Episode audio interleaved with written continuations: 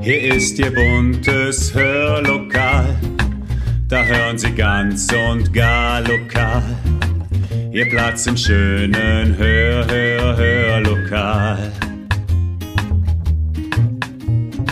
Herzlich willkommen zum Podcast Hörlokal. Unterhaltung aus dem Nassauer Land. Heute sind wir etwa 25 Kilometer von Nassau entfernt bei einer Frau, die ihr Leben vor ein paar Jahren komplett verändert hat. Von der Hochzeitsfotografin zur Nothelferin.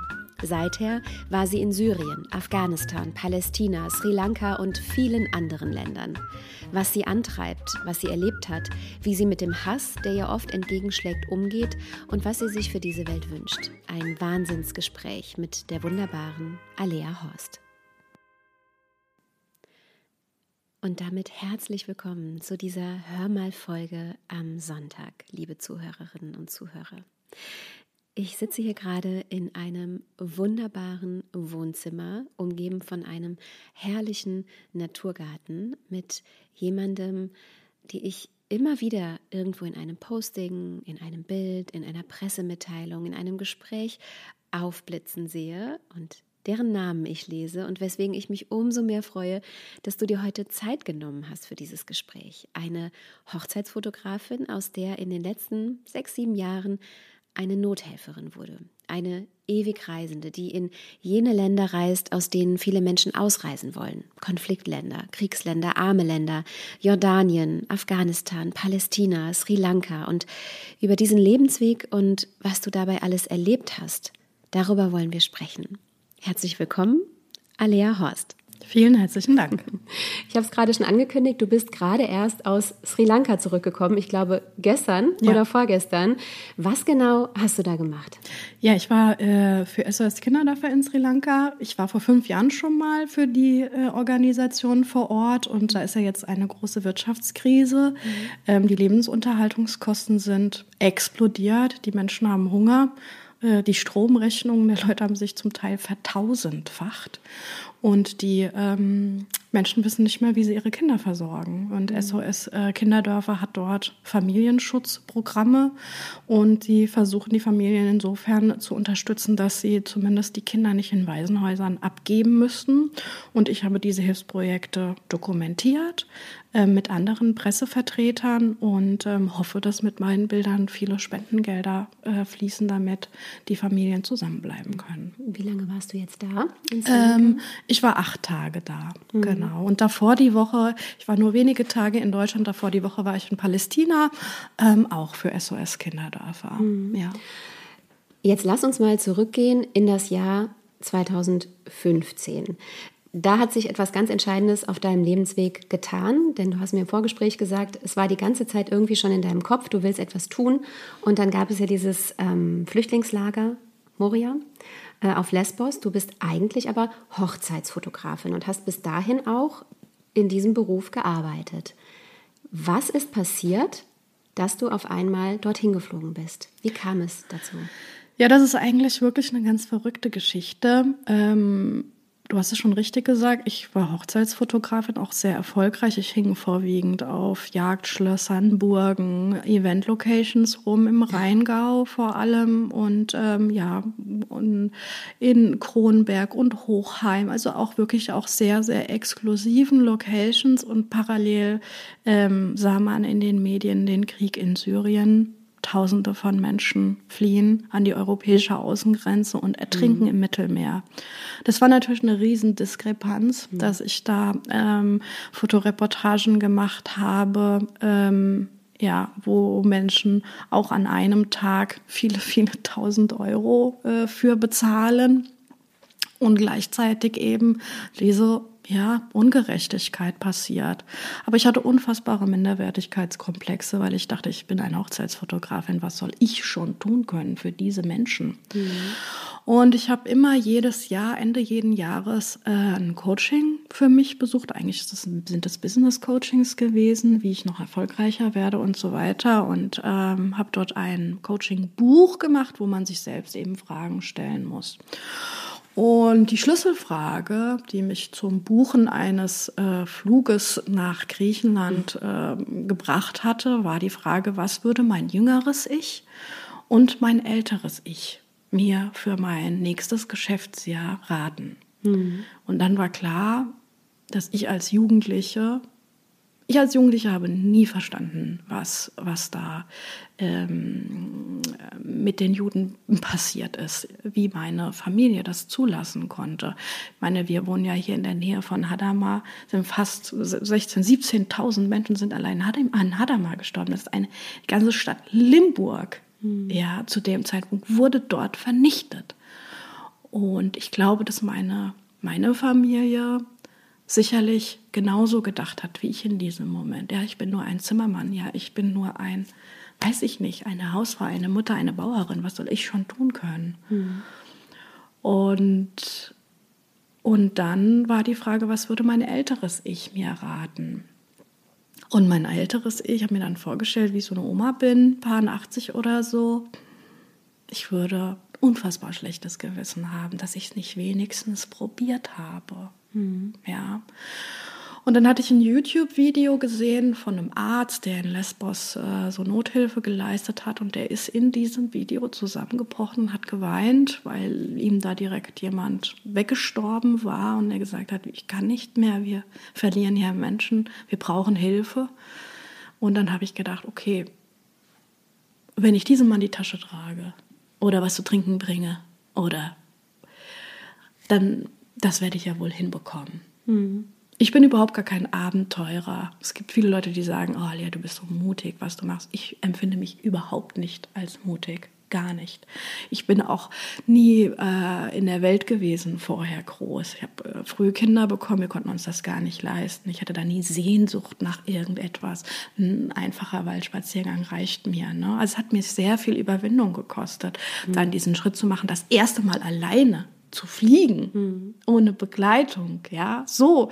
Äh, so, ich habe auch keine Aktivistenfamilie oder politisch äh, aktive, ein politisch aktives Umfeld, überhaupt gar nicht. Ich bin da einfach in diesem Moment ausgebrochen und ähm, hatte natürlich auch noch im Flieger Zweifel und Achselschweiß und gedacht, ach du Schande, was hast du, was, was machst du, Alea?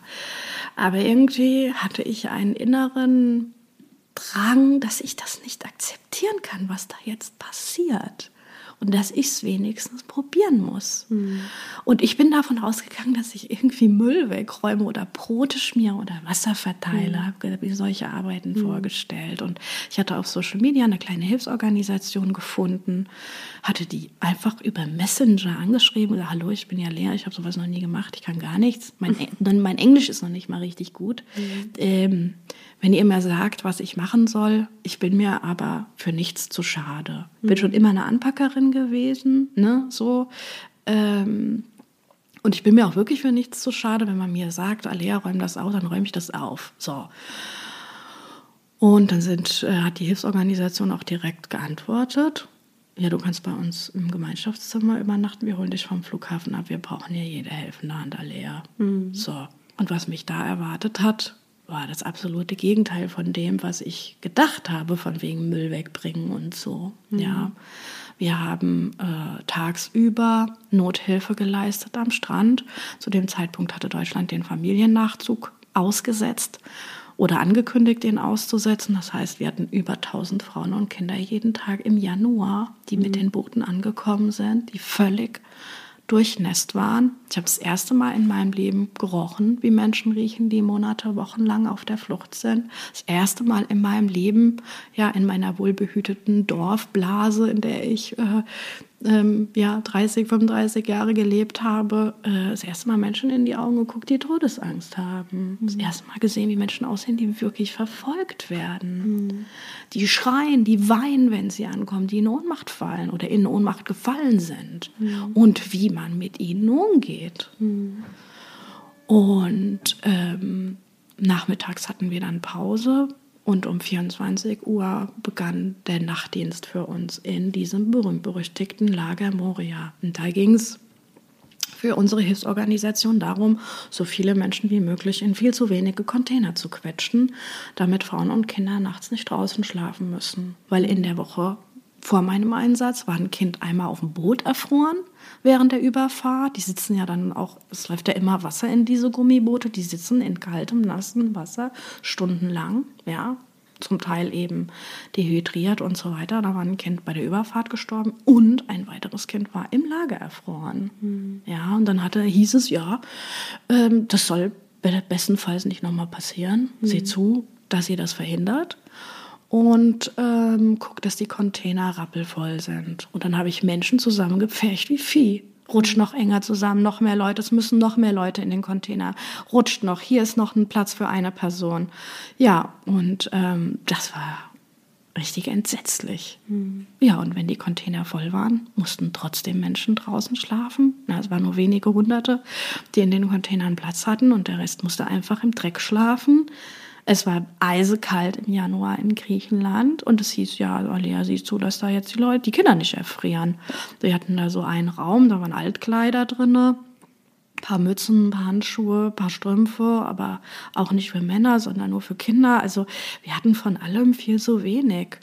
Und ich bin richtig sauer geworden irgendwann. Hab gesagt, ich bin hier eine Helferin. Ich mache das hier freiwillig. Ich bin Hochzeitsfotografin und es ist meine Verantwortung, dass hier heute Nacht keine Kinder erfrieren. Mhm. Was ist denn, wenn ich hier eins übersehe, was hier schon rumliegt seit 22 Uhr? Mhm. Ja, du kannst ja mal da drüber gehen, wenn du ein Kind siehst, kannst du fühlen am Kopf fühlen, wenn das schläft, ob das noch Körpertemperatur hat und wenn nicht, dann guck mal, ob du eine Mütze organisierst. Ich kann doch nicht wildfremden Kindern, die da auf der Erde liegen, einfach an den Kopf fassen. Mhm. Und was ist, wenn das zu spät ist? Mhm. Ist es meine Schuld, dass hier Kinder erfrieren? Mhm. Wir sind hier in Europa. Was ist hier eigentlich los? Mhm. Ich habe richtig rumgeschrien, mhm. weil ich Angst hatte, dass in der Nacht, in der ich Dienst habe, hier Kinder erfrieren und das mhm. dann am Ende meine Schuld ist. Und dann bin ich zu dieser Leiterin, die da das Lager nachts, die da die Verantwortung über das Lager hatte, und habe die dann angeschrien. Und dann hat sie, zum, hat sie mich ausgelacht, ne? Hat gesagt, ach, ich soll mich mal nicht so aufregen, das sei hier das beste Lager, ich soll mal die Balkanroute hochgehen. Da gibt es nicht mehr Tee, da gibt es gar keine Helfer wie mich, mhm. die mal eine Decke verteilen oder was weiß ich was. Mhm. Und das sei alles völlig normal und ich sei hysterisch.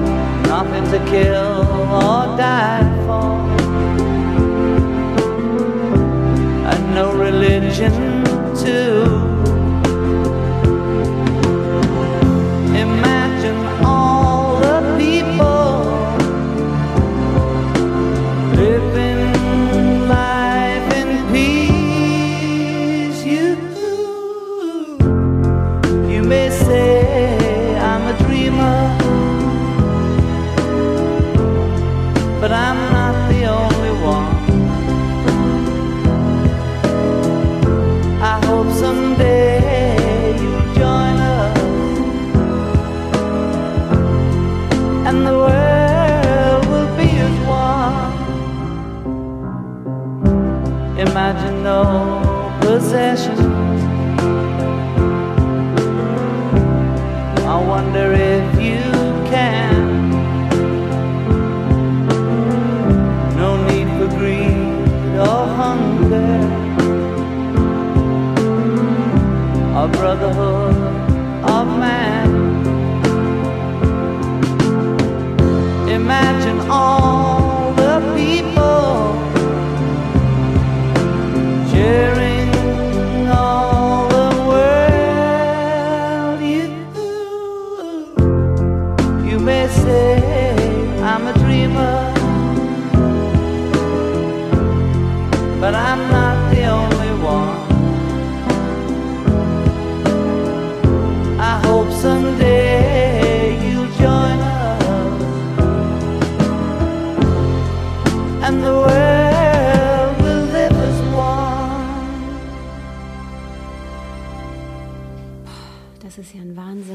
Wahnsinnsbruch zu dem, was du vorher erlebt hast.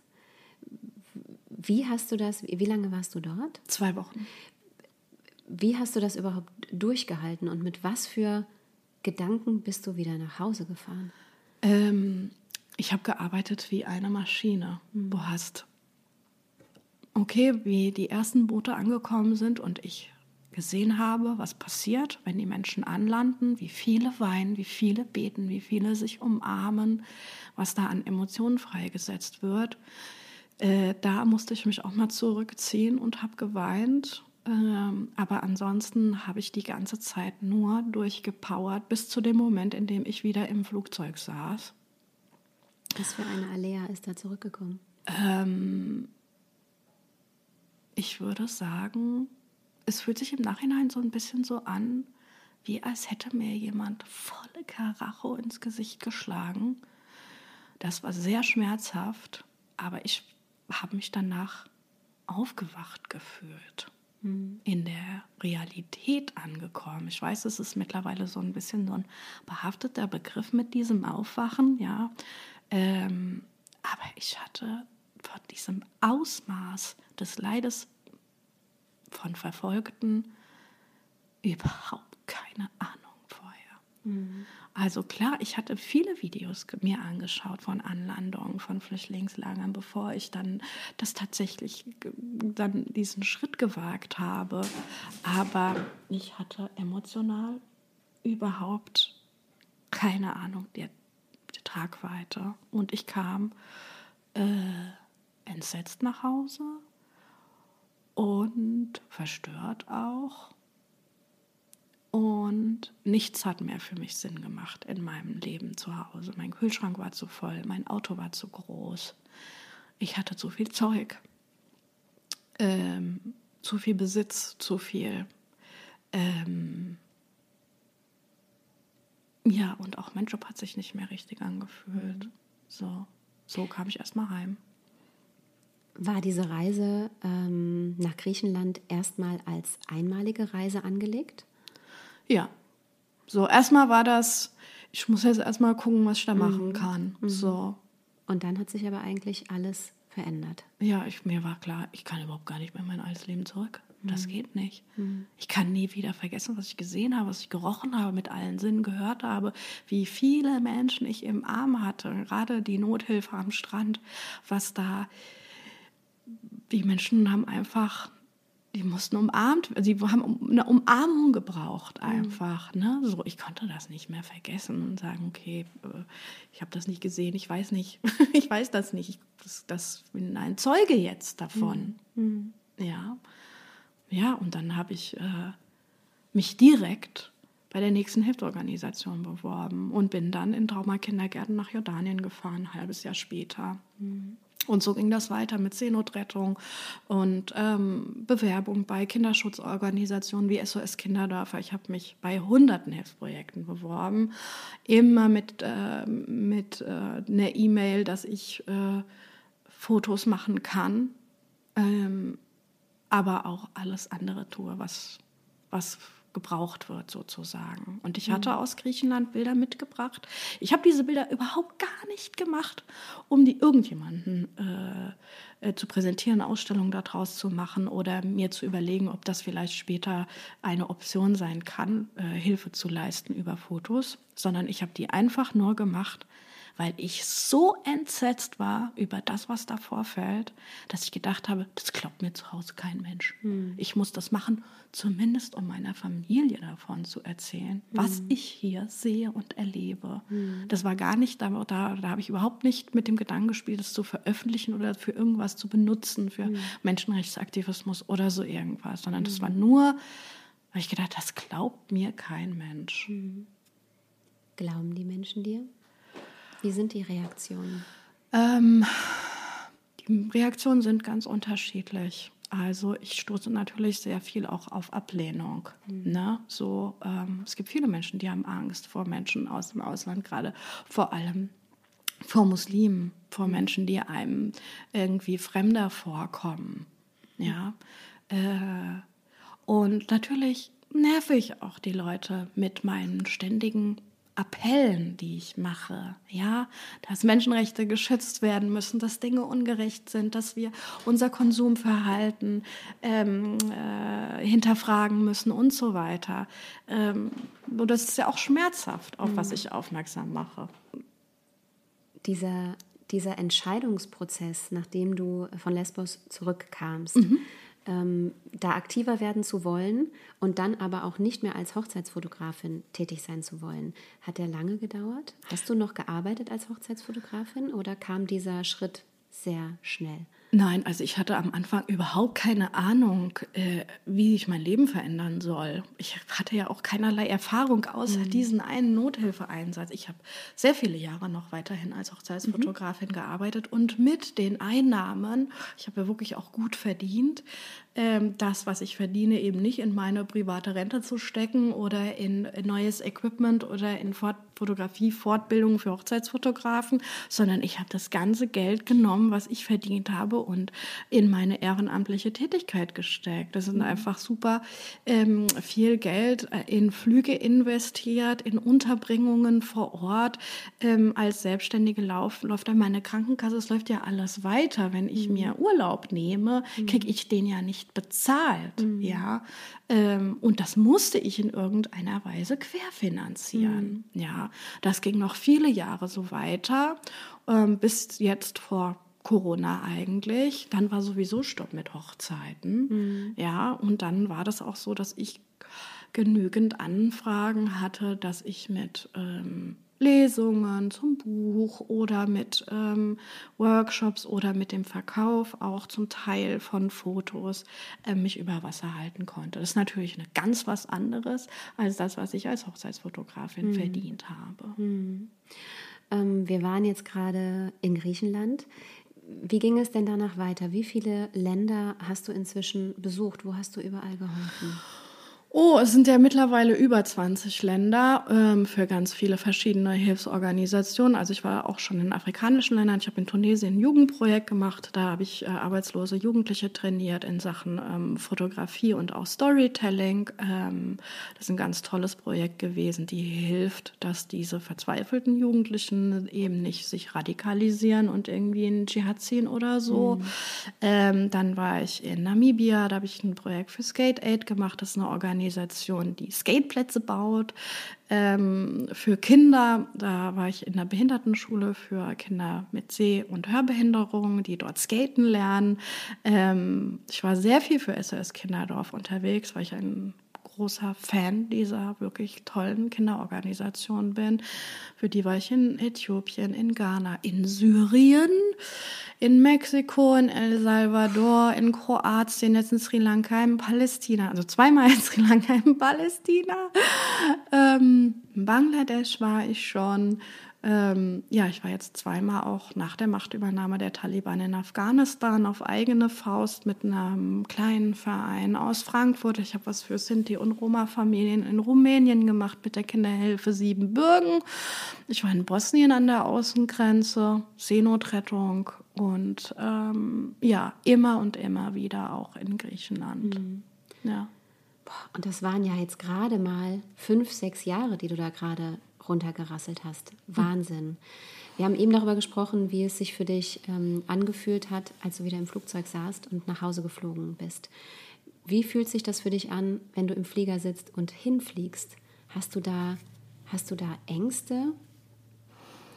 Hast du da, was ist das für ein Gefühl, was dich da begleitet? Weil du ja selten weißt, was dich wirklich erwartet. Ähm, wenn ich Angst hätte, wäre das nicht das Richtige, was ich mache. Ähm, ich würde niemandem empfehlen, sowas zu tun, wenn er Angst hat, weil man muss einen sehr kühlen Kopf behalten in vielen Situationen und Angst ist da ein ganz schlechter Begleiter. Ähm, ich habe mich oft gefragt, was mich antreibt Und es ist mein Werteverständnis. Ich bin überhaupt kein Gutmensch. Ich mache das nicht aus Mitleid. Mhm. Überhaupt gar nicht. Ähm, ich mache das, weil ich ein ganz tief verwurzeltes, eine ganz tief verwurzelte äh, Überzeugung habe, was richtig und was nicht richtig ist. Und ich kann meinen Kindern ähm, nichts von diesen Prinzipien nur verbal, ich kann diese Prinzipien nicht verbal nur äußern, ich muss auch danach handeln. Mhm. Und ein Stück weit ist diese Arbeit, ja, das Resultat meiner inneren Werte. Äh, wenn ich im Flugzeug sitze, ähm, ist immer die große Frage, wie kann ich im Land einreisen? Die einzigen Bedenken, die ich häufig habe, ist die Sache, werde ich festgenommen? Werde ich, wird meine Kamera beschlagnahmt? Lassen die mich nicht arbeiten? Ich musste ja jetzt nach Palästina zum Beispiel auch über Israel einreisen. Da habe ich äh, den ganzen Abend vor dem Abflug gesessen und mich gefragt, ob man mich reinlässt, weil ich arabische Stempel in meinem Pass habe, ähm, weil ich schon in vielen muslimischen Ländern gearbeitet habe, ähm, stoße ich da den Behörden auf. Ich bin auch in Griechenland schon festgenommen worden. Ne? Also wie gesagt, ich mache mich mit meiner Arbeit nicht beliebt. Das sind vor allem diese Behördengeschichten, wie ich nach Tunesien zum Jugendprojekt gegangen bin, ist meine Kamera beschlagnahmt worden. Also diese Schikane einfach, mhm. die da Journalisten, Menschenrechtsaktivisten ähm, passieren, das ist schon immer was, was mir Bauchschmerzen macht. Ja. Mhm. Ähm, aber ansonsten bin ich da sehr offen. Was ich merke ist, man kann nicht mit so einer typisch deutschen Mentalität und einem Plan irgendwo hingehen, Krisenländer. Das funktioniert gar nicht. Da bringt man sich auch nur selbst in Gefahr, wenn man da verbissen denkt, ja, ich habe hier eine Agenda, an die muss ich mich halten und ich habe mhm. das und das zu liefern. Mhm. Wenn ich nach Afghanistan gehe, dann habe ich natürlich den Wunsch, das und das vor Ort erledigen zu können. Mhm. Aber ich setze mich niemals unter Druck dass ich das auf jeden Fall auch liefern muss. Mhm. Weil das kann mir mein Leben, das kann mich wirklich mein Leben kosten einfach. Mhm. Man muss immer aufmerksam sein und sagen, okay, ich versuche, aber was passiert, liegt nicht in meinen Händen. Mhm. Also da muss, äh, muss man in so eine, tiefen Entspannung kommen, um da auch nicht die Nerven zu verlieren. Mhm. Wenn du ankommst bei so einem Hilfsprojekt, wie schaffst du es da, mit den Menschen in Kontakt zu kommen? Stellt sich da sehr schnell eine Verbindung her oder dauert das ein bisschen? Ähm, es kommt ein kleines bisschen auf das Land drauf an. Mhm. Ich versuche ja immer, oder das Tolle bei den Hilfsprojekten, bei den meisten Hilfsprojekten, für die ich arbeite, ist ja, wir sind äh, sowieso schon mit den Hilfsprojekten sehr nah an den Menschen. Mhm. Ja. Und ähm, das erlaubt mir eigentlich immer einen relativ schnellen Kontakt. Ich habe das Gefühl, dass die Menschen relativ schnell spüren, dass ich ein, dass das für mich nicht einfach nur ein Job ist, mhm. sondern dass ich ein ernstes Interesse an ihnen habe, mhm. ein überdurchschnittliches Interesse an ihnen und auch wirklich Veränderung haben möchte für sie, dass mhm. ich für sie kämpfe. Mhm. Und ich glaube, dass sobald diese Wahrnehmung da ist, in meinem Gegenüber, dass da mir auch sofort die Türen aufgemacht mhm. werden. Mhm. Ja. Ich habe in einem deiner Beiträge ähm, etwas gelesen über das Thema Trauma und fehlendes Urvertrauen bei vielen Menschen in Krisenländern. Spüren die das, was du gerade beschreibst, spüren die das irgendwann, dass da doch Vertrauen möglich ist und kommen sie dir am Anfang mit, mit, mit sehr wenig Vertrauen vor? Die Leute sind ganz oft überrascht, mhm. dass ich da bin und sitze und höre ihnen zu. Mhm. Das kennen die in diesem Moment gar nicht. Also gerade jetzt ein Beispiel Menschen in den, in den griechischen Lagern, die sind Nummern, die sind äh, Leute, die kriegen auf den Ämtern überall, kriegen sie eigentlich nur gezeigt, dass sie Arbeit machen, dass sie stören, dass sie doch bitte dahin gehen, wo sie, wo sie herkommen. Dieses Gefühl kriegen sie überall suggeriert. Mhm. Und dann sitzt da jemand, der trinkt einen Tee und hört einem in Ruhe zu und, und hat eine Anteilnahme. Das irritiert ganz oft erstmal mhm. die Menschen. Mhm. Ja. Mhm. Ähm, das äh, sagen die auch ganz oft. Wenn ich dann erzähle, dass ich auch schon in Syrien war, dass ich mir das angeschaut habe, dass ich sie verstehe, dass ich weiß, wovon sie reden, mhm. Da fühlen sie sich das erste Mal im Leben verstanden. Das kennen die überhaupt gar nicht.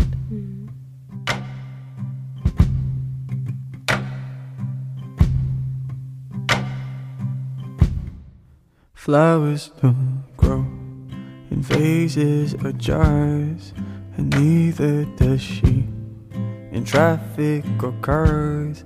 With debts to be paid that she owes to herself, with interest for trade-ins and good states of health, of places to grow, moments to hear of everything everyone's expecting from me, searching for freedom,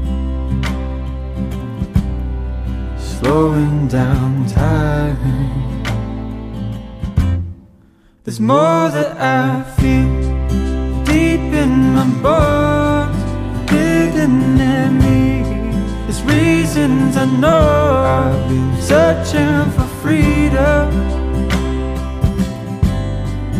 searching for mine. There's more that I feel in my bones, hidden beneath these reasons for being, searching for freedom, searching for mine. He stopped asking for change in the past, moving forward, asked for changing perspective, and learned a lot more. And felt his hands raised between his eyes in the sun. The warmth flooding in, saw the importance of moments to grow, of places to hear of everything that I've been expecting from me. I'm searching for freedom, slowing down time. There's more that I feel deep in my bones, hidden in me. There's reasons I know searching for freedom searching for mine. There's more that I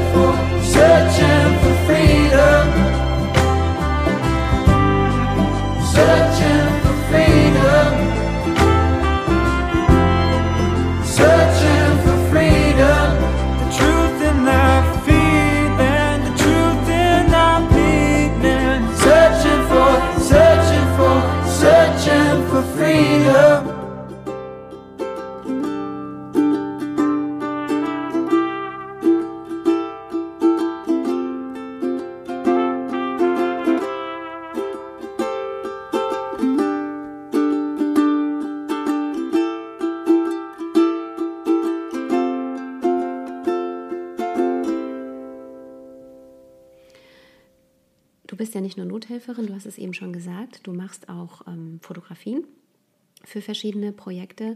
Ähm, man sagt ja immer so schön, dass die Linse auch so ein bisschen ein persönlicher Schutz ist, um nicht allzu nah oder sich nicht allzu sehr da reinzustürzen emotional. Ist sie das tatsächlich für dich oder willst du diesen Schutz auch gar nicht? Es gibt irgendein Zitat von irgendeinem berühmten Fotografen, ich weiß nicht mehr. Da heißt es, die eine, die eine Linse in der Fotografie geht nach vorne und mit der anderen öffnet man das Innere.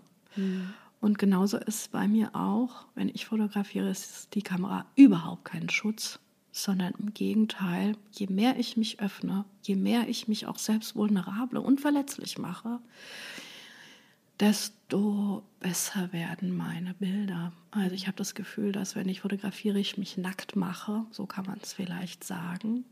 Ähm, Kamera ist überhaupt kein Schutz und ich will das auch nicht. Es gibt viele Hilfsprojekte mittlerweile, die eben sagen, ja, man braucht Abstand zu den Menschen.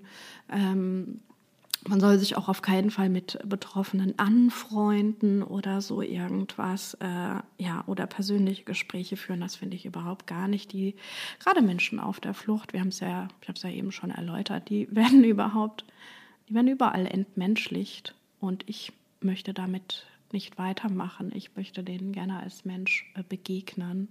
Und ich suche auch diese Berührung. Ja, mhm. ich bin es wird kein einziges Bild von mir, wo ich heimlich fotografiere. Ich mhm. bin immer sichtbar. Ich mhm. gehe immer in Kontakt mit den Menschen. Wenn ich mit ihnen auch sprechen kann, dann möchte ich das auch nutzen. Mhm. Ja, also ich mhm. suche die Berührung mit den mhm. Menschen. Wenn du nach so einem Projekt ja auch sehr voll und sehr berührt nach Hause kommst, wie hast du für dich die Möglichkeit, darüber zu sprechen? Brauchst du das? Oder Brauchst du das nicht? Ähm, das war am Anfang tatsächlich auch ein Prozess. Ich musste am Anfang sehr viel darüber mhm. sprechen, auch weil ich immer gewünscht habe, dass das, was ich sage, mein Gegenüber auch verändert. Mhm. Andere auch aktiv werden wie ich, weil ich mhm. wusste, wie groß der Bedarf ist, was man alles verändern muss. Ähm, ich hatte auch das Gefühl, dass ich den Betroffenen gegenüber das irgendwie schuldig bin dass ich andere aktiviere. Ähm, mittlerweile ist das nicht mehr so. Ich merke, dass ich immer mehr zu mir zurückkomme, ähm, dass ich mir diesen Druck genommen habe, andere Menschen hier in Deutschland verändern zu müssen. Das liegt einfach nicht in meinen Händen. Und am Ende meines Lebens, wenn ich dann die alte Oma Alea bin, mhm. dann bin ich nur für mein Leben verantwortlich, muss mir in den Spiegel schauen. Mhm. Und was die anderen machen, das ist, äh, das ist deren Ding. Und das, ähm, das hilft mir, ja. Ähm, was wichtig ist, ist der Kontakt mit anderen Aktivisten. Mhm. Weil es ist, ich kann den Menschen, die hier sind, gar keinen Vorwurf machen, dass sie nicht, sie haben nicht gesehen, was ich gesehen habe. Und manchmal macht das sehr einsam. Mhm. Ja. Ich merke auch, wenn ich auf Geburtstagen bin oder Festen oder sowas, dass da auch so eine Ambivalenz ist. Manchmal sind die Leute, kommen sie auf mich zu und finden es toll, was ich mache. Aber ganz oft merke ich, dass die Leute eigentlich auch keine Lust haben, gerade mit mir zu reden, weil wenn ich von sterbenden Kindern in was weiß ich was erzähle, dann verderbe ich halt die Partylaune. So, ne? Ähm, ich weiß, dass es für viele Menschen schwierig ist, auch mit mir umzugehen. Mhm. Ja, und ähm, ich fühle mich auch nicht mehr so richtig Teil der Gemeinschaft. Ja, ich kann Alltagsprobleme hier in Deutschland sehr häufig nicht mehr diese Wertschätzung gegenüberstellen, wenn jetzt ich auf einem Geburtstag bin und jemand sich darüber aufregt, dass der Handwerker zwei Stunden zu spät kommt. Hm. Ja, da kann ich nicht mehr mitgehen. Hm. Ja, ich, mein Leben hat ganz andere Prioritäten bekommen, ganz andere, ähm, ja, eine ganz andere Sicht. Und dann bin ich schon wie so eine Ausgestoßene, äh, was mich einsam macht. Und dann ist es halt wichtig zu überlegen, okay, gibt es noch andere Menschen, die auch aktiv sind? Und das ist egal, für was sie sich ähm, engagieren. Hm. Ähm, diese Menschen fühlen in der Regel ähnlich. Und mit denen muss ich mich regelmäßig umgeben, um da nicht ähm, ja, Probleme mit meiner Einsamkeit zu bekommen. Hm. Hast du Weltschmerz? Ja, großen. Hm. Ich, mir tut das alles weh. Ne? Ähm, ich habe ja jetzt dieses ähm, Kinderbuch gemacht, was äh, dieses Jahr rausgekommen ist und die Interviews mit den Kindern. Ähm, die hat mir auch richtig körperlichen Schmerz verursacht. Ich habe richtig Nacken- und Rückenschmerzen bekommen, wie ich den Kindern zugehört habe. Und jetzt bei jeder Lesung spüre ich das noch, wie ich da sitze und den Kindern zuhöre, weiß, wie, wie, wie ihre Körpersprache war, wie sie mir erzählt haben, was sie alles Schlimmes erlebt haben. Mhm. Äh, natürlich äh, spüre ich das, ja. Äh, kurz zu dem Buch, damit unsere Zuhörerinnen und Zuhörer das auch wissen. Das heißt, glaube ich, manchmal baue ich uns ein Haus. Manchmal male ich ein Haus für uns. manchmal male ich ein Haus für uns. Ja. Ähm, Erzähl doch ganz kurz was über dieses äh, Buch. Wie, mhm. wie ist das entstanden und wo kann man es auch bekommen? Mhm. Also das Buch ist in äh, jedem Buchladen zu bekommen. Wenn es nicht vorrätig ist, kann man das bestellen. Das ist äh, beim Klett Kinderbuchverlag entstanden. Die haben mich über Social Media angeschrieben, haben gesagt, Alea, wir verfolgen dich schon lange und ähm, finden es ganz toll, was du machst. Könntest du dir vorstellen, ein Kinderbuch zu machen über Kinder in Flüchtlingslagern? Und dann war ich erstmal so ein bisschen, ach du Scheiße, äh, weil ich gedacht habe, das halten ja Erwachsene schon kaum aus. Wie soll da ein Kinderbuch entstehen?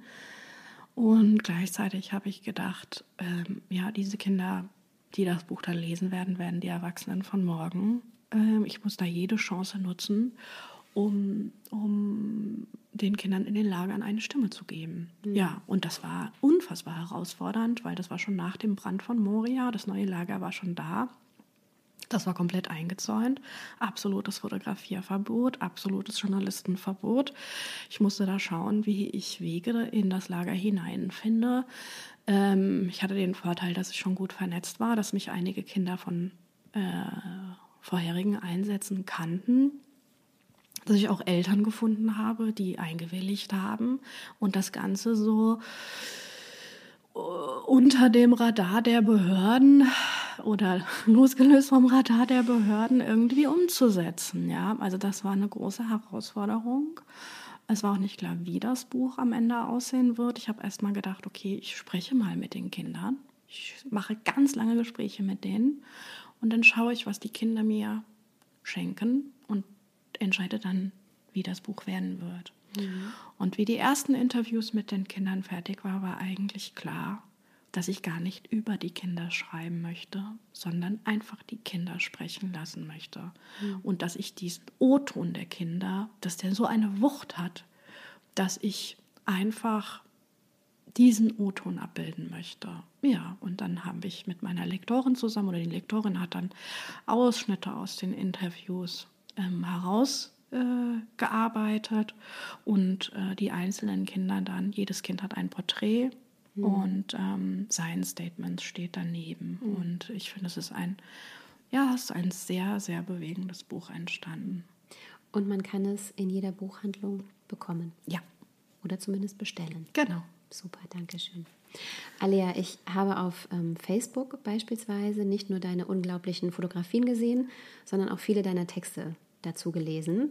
Alea heißt ja auch die Sprachgewandte, habe ich recherchiert. Das passt nahezu perfekt, denn du schreibst da wirklich sehr berührend, sehr offen, sehr tiefgehend und auch immer mit dieser Hoffnung verbunden, dass sich doch was tun muss, dass das so nicht weitergehen kann. Du appellierst natürlich auch an deine Leserinnen und Leser und dann liest man natürlich auch viele Liebe und mitfühlende Worte und bestärkende Worte, aber hin und wieder auch wieder Menschen, die einen ja gefühlt so wieder auf den Boden der Tatsachen zurückholen wollen. Sowas wie Ungerechtigkeiten gab es schon immer, das gehört dazu, wir können nicht die ganze Welt retten, etc. Das tut mir schon weh beim Lesen.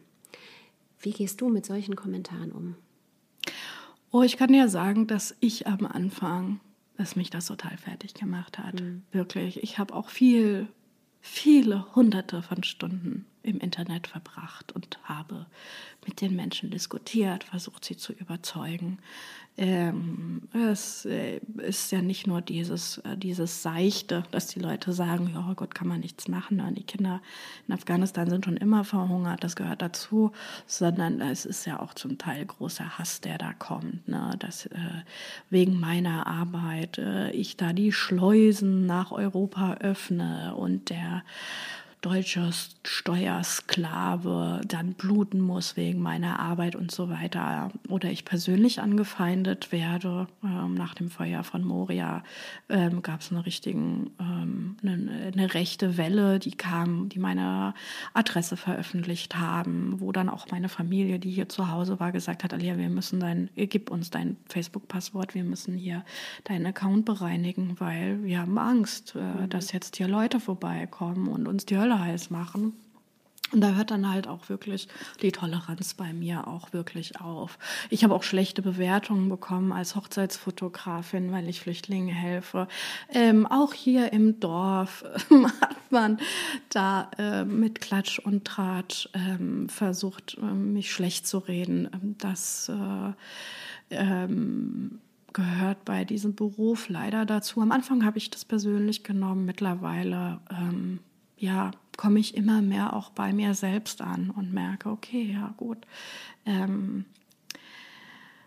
dass ich Menschen aufrege mit dem, was ich tue, sei es im Positiven genauso wie im Negativen, ist eigentlich auch ein Zeichen.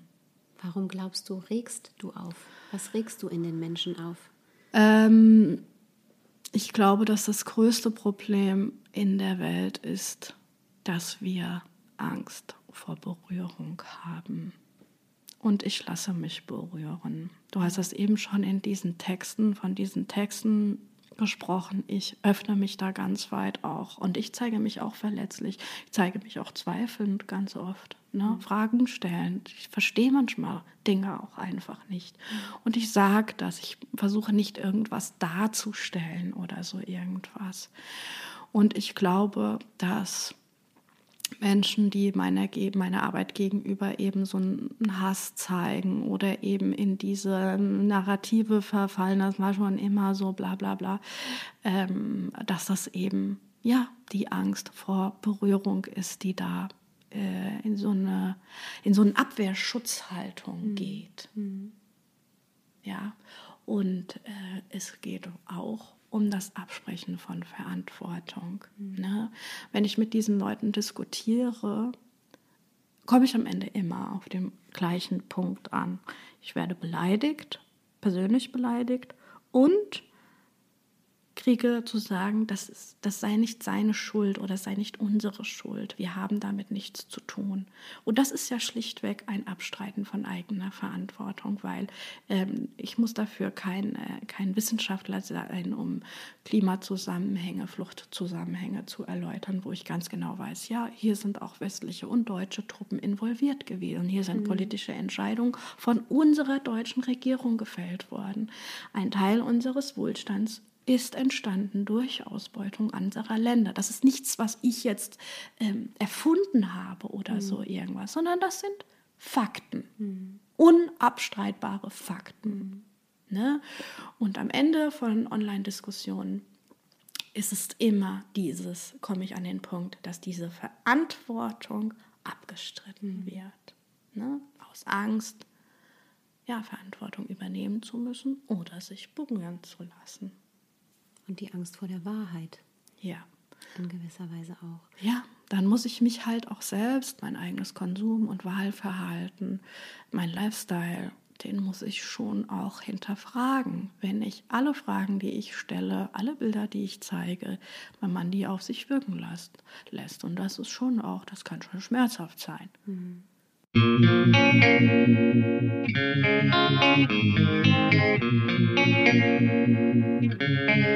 du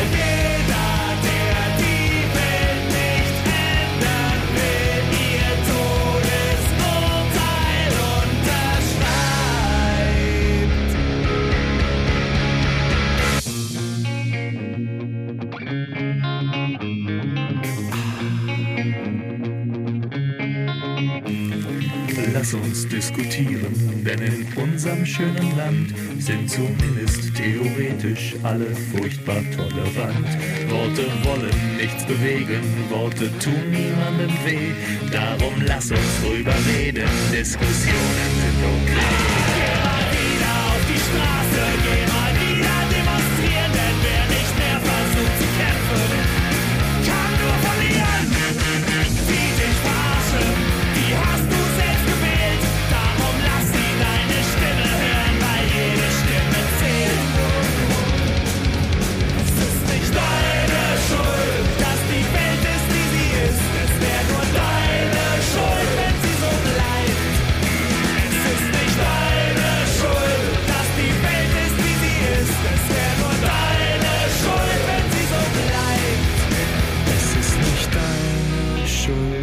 Die Welt ist, wie sie ist. Es wäre nur deine Schuld, wenn sie so bleibt.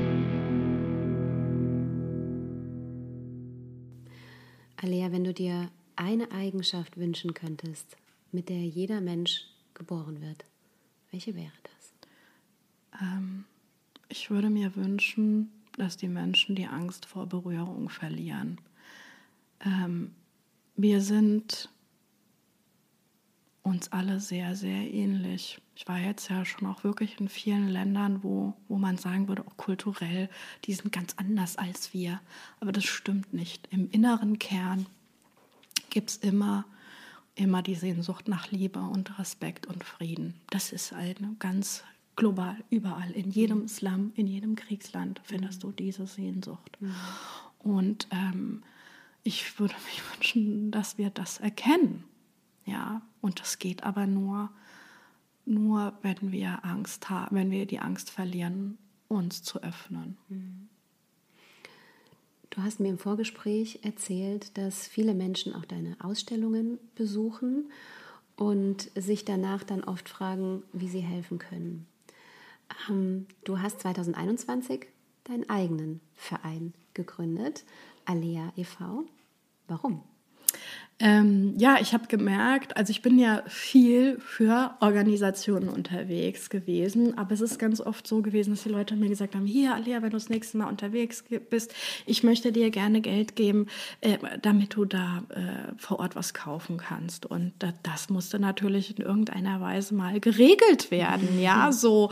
Ähm, und äh, gleichzeitig war mir klar, ich möchte mehr Bildungsarbeit machen, ich möchte in Schulen gehen. Ja, ich möchte mehr Ausstellungen haben und es braucht einen rechtlichen Rahmen. In Schulen hier in Deutschland. In Schulen Nicht hier in Deutschland, Ja, mhm. genau, um eben von meinen Erlebnissen zu erzählen, um mit meinen Bildern aufzuklären, zu Diskussionen anzu, ähm, anzuregen und so weiter. Mhm. Genau, das musste einen rechtlichen Rahmen haben und da ist der Verein, ähm, kam die Idee, quasi einen kleinen eigenen Verein zu gründen. Mhm. Genau. Welche Projekte gibt es da aktuell? Also ich unterstütze immer fortwährend ähm, ein Therapieprojekt in Griechenland. Also der Verein hat ja drei Säulen. Das eine ist die Finanzierung der Nothilfe. Da gibt es eben äh, momentan das Partnerprojekt vor Ort mit medizinischer Nothilfe, wo regelmäßig Geld hinfließt und wo ich auch vor Ort bin und versuche, das Projekt zu unterstützen mit also fahre manchmal oder als Lebensmittelverteiler oder um Arztrechnungen äh, für Kranke äh, zu bezahlen und so weiter. Das mache ich.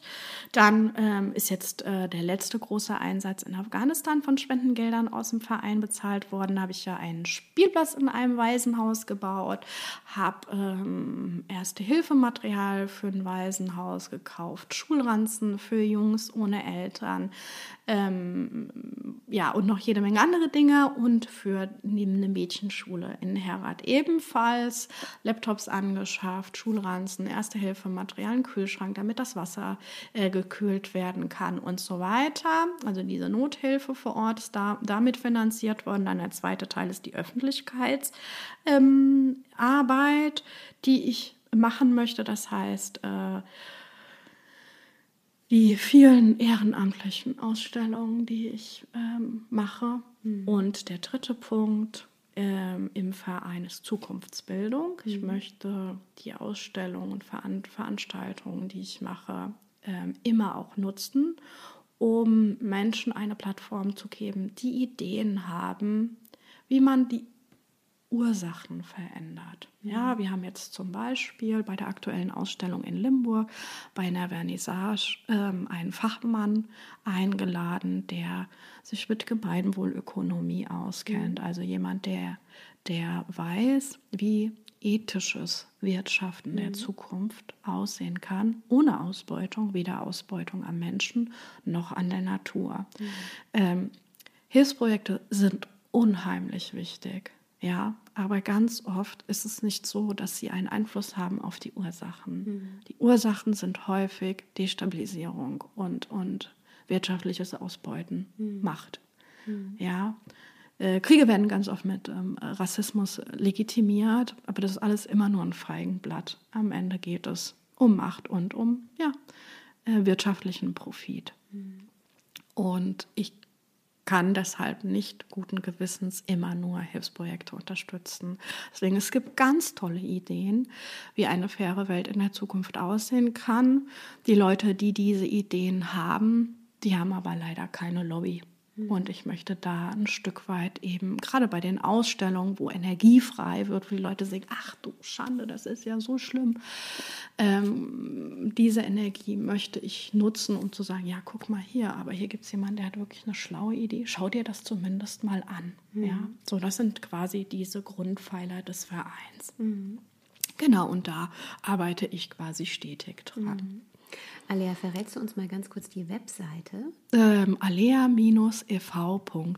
Super, vielen Dank. Ich habe noch eine Frage offen, die begleitet mich schon irgendwie das ganze Gespräch. Du hast zwei schon erwachsene Kinder, die auch inzwischen nicht mehr ähm, bei euch leben. Wie hat äh, diese Umgestaltung deines Lebens, so nenne ich es jetzt mal, auch euer Familienleben oder auch die Verbindung zu deinen Kindern, wie hat es das verändert? Was hat das gemacht, auch mit deiner Familie, dich so zu begleiten? Ähm, es ist nicht alles positiv, weil wenn ich in Länder gehe, wie nach Syrien oder nach Afghanistan, ähm, kann es das sein, dass ich nicht wieder zurückkomme. Und äh, wie ich angefangen habe mit diesem Beruf oder mit dieser Berufung, wie ich es manchmal nenne, ähm, habe ich meine gesamte Freizeit investiert, meinen gesamten Urlaub und der ist auf Kosten meiner Familie gegangen. Mhm. Also ähm, das muss ich mal ganz klar sagen, das ist nicht nur positiv, was diese Arbeit mitbringt. Ja, meine Familie bezahlt da einen hohen Preis, auch zu wissen, die Mama kann vielleicht nicht wieder nach Hause kommen. Äh, ich mute da meiner Familie ganz schön was zu. Ja, ähm, aber gleichzeitig ist es so, dass ich ja mit einem ganz anderen Werteverständnis auch mit nach Hause komme und das natürlich auch an meine Kinder weitergebe. Wir diskutieren da auch viel drüber. Und es ist ja auch zumindest so gewesen, dass meine Tochter auch schon mal zwei Monate mit nach Lesbos gegangen ist, weil sie gesagt hat, ähm, aber ich finde das so gut und so wichtig, was du tust. Ähm, lass, lass, lass mich auch helfen. Und ähm, wenn ich die mit in meine Ausstellung nehme, ähm, verstehen die auf eine ganz besondere Art und Weise ähm, meine Bilder und umarmen mich auch sehr vielsagend. Mhm. Ja. Äh, ich glaube schon, dass das im Großen und Ganzen eine große Bereicherung ist, auch zu verstehen, was ist wichtig im Leben, was äh, braucht man unbedingt, Konsumverhalten, Privilegien hinterfragen. Mhm. Ähm, da sind äh, meine Kinder unheimlich reflektiert mittlerweile, was mhm. mich äh, natürlich auch äh, stolz macht, dass sie da diese Sensibilität haben mhm. für Du hast gerade die Ausstellungen angesprochen und auch, dass es eine aktuelle gibt mhm. in Limburg. Ähm, verrätst du, wie lange die noch läuft und wo man sich die anschauen kann und wie sie heißt? genau, die Ausstellung heißt Die Vergessenen. Die ähm, findet jetzt im alten Rathaus in der Kunstgalerie in Limburg am Fischmarkt ist die zu sehen. Die ist leider nur ein kleiner Teil der eigentlichen Die mhm. Vergessenen Ausstellung, weil die Räumlichkeiten in Limburg einfach nicht so groß sind. Die ursprüngliche Ausstellung hat ja mittlerweile fast 200 Bilder mhm. und die passen in Limburg einfach gar nicht rein. Deswegen haben wir da auch viel mit Projektionen und Sound gearbeitet und ähm, viele Kinderzitate ähm, mit eingefügt, das Thema Kinderrechte noch mit äh, in den ganzen Raum gepackt. Die Ausstellung ist, glaube ich, noch bis zum 18. November, wenn ich das richtig in Erinnerung habe, dort äh, zu sehen. Genau. Aber du ziehst ja auch weiter mit deiner Ausstellung. Ja, Mhm. Hast du da schon einen anderen Termin in der Umgebung für uns? In der Umgebung nicht. Also die große Ausstellung geht als nächstes nach Leipzig im Frühjahr nächsten Jahres. Ähm, sollte eigentlich auch nach Montabaur gehen. Das hat sich jetzt verschoben. Ähm, es ist eine Ausstellung über Afghanistan jetzt gerade in Hachenburg. Ähm, ja, und es ist, glaube ich, auch eine kleine Ausstellung zum Buch in Bad Schwalbach. Also ich habe ja ganz viele Ausstellungen und ich muss leider mittlerweile zugeben, ganz oft ist es so, dass ich gar nicht mehr weiß, wo jetzt gerade welche ist. Weil es gibt alleine zum Buch vier Stück. Es gibt sechs Afghanistan-Ausstellungen plus die große, die Vergessenen-Ausstellung. Also manchmal verliere ich da selbst den Überblick, weil eben Partnerinitiativen wie die Seebrücke oder Pro Asyl oder Pax Christi oder ganz ähm, unterschiedliche Vereine, die dann bei mir ausleihen und die dann einfach quasi weiterreichen an die nächsten. Und dann äh, kriege ich das leider manchmal gar nicht mehr mit. Alia, wir haben eben darüber gesprochen, dass Menschen oft nicht wissen, wie sie dich unterstützen können. Jetzt haben wir nochmal die Gelegenheit zu erklären, wie Menschen dich und die Projekte, die du machst, ähm, unterstützen können. Sie können auf jeden Fall das Kinderbuch zum Beispiel kaufen. Sie sollten dir, das ist meine persönliche Empfehlung, die auf jeden Fall auch auf den sozialen Kanälen folgen. Da bekommt man ja sehr viel Einblick. Was kann man noch konkret tun? Ähm, natürlich kann man spenden an die verschiedenen Projekte, entweder an die Partnerorganisationen, mit denen ich vor Ort bin. Also ich, wie du hast ja eben schon gesagt, ich berichte ganz, ganz viel und wenn man da ähm, sagt, ich halte das nicht aus, dann sollte man auf jeden Fall äh, auch spenden. Der größte Wunsch, den ich habe, wie man mich unterstützen kann, es geht auch eigentlich gar nicht um mich, sondern es geht um die Sache, für die ich stehe. Ja, ähm, ist eigentlich wenn man ins Tun kommt, wenn man wirklich mit seinen Händen anpackt. Äh, viele Menschen haben diese Überforderung heute, diese Hilflosigkeit, die sie auch bekommen, wenn sie meine Bilder angucken. Das ist so schrecklich, dass man in so eine, ja, wie in so eine Starre verfällt. Und ähm, diese Hilflosigkeit, die wird viel kleiner, wenn man ins Tun kommt. Und es geht gar nicht darum, so 100 Prozent, was man tut.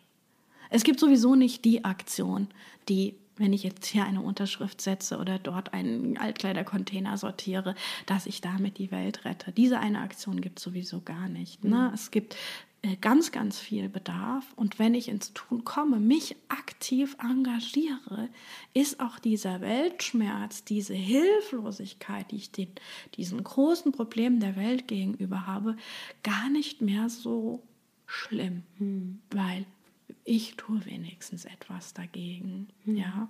Und ich kann jedem nur empfehlen, sich von dieser Übermacht der Hilflosigkeit zu befreien. Ja, und sich zu engagieren. Es gibt ganz viele tolle Projekte, die helfende Hände brauchen. Und man muss dafür nicht nach Afghanistan fahren. Ja, es gibt äh, viele wichtige Initiativen hier vor Ort für uns, für unsere Nachbarn, für ähm, für Menschen, sich für Menschlichkeit und Gemeinschaft einzusetzen. Dafür muss man auch nicht weit wegfahren. Alia, wohin geht es für dich denn eigentlich als nächstes? Ich glaube, du bist ja hier quasi nur kurz auf der Durchreise. Ja, also ich habe jetzt erst noch mal tatsächlich hier zu Hause einiges zu tun. Ich möchte aus den Geschichten, die ich aus Afghanistan mitgebracht habe, ein neues Buch machen und ich möchte ein zweites neues Kinderbuch schreiben über Kinder, die in Deutschland ankommen. Damit habe ich schon angefangen und ich muss noch mal weiter durch Deutschland touren, um dieses Buch zu Ende zu machen. Ähm, das sind jetzt erstmal die beiden ähm, größten To-Dos, die ich jetzt äh, habe. Und ich muss ähm, ja dringend als nächstes nach Griechenland, äh, weil ich dieses Jahr noch gar nicht dort war äh, und die Leute vor Ort warten auf mich und fragen ständig, wann kommst du wieder, wann kommst du wieder? Und ähm, deswegen wird dann das, das, das nächste erstmal wieder äh, nach Griechenland sein. Alia, als Abschlussfrage, du hast äh, eben davon gesprochen, dass du dich gefragt hast, was dein jüngeres Ich dir raten würde und wie dein älteres Ich dich vielleicht sieht. Jetzt, sechs, sieben Jahre später, bist du die Alia, die du dir gewünscht hast? Ja, ich glaube, dass diese Reise, die ich gemacht habe, auch eine Reise zu mir selbst gewesen ist. Ich danke dir ganz, ganz, ganz herzlich für dieses Interview. Ich habe wahnsinnig viel mitgenommen. Vielen, vielen Dank. Äh, liebe Zuhörerinnen und Zuhörer, ich verlinke Ihnen auch nochmal äh, die Projekte von Alea Horst, auch das wunderbare Kinderbuch. Bedanke mich nochmals für das Gespräch, wünsche Ihnen einen wunderschönen Sonntag. Bleiben Sie gesund und machen Sie es gut.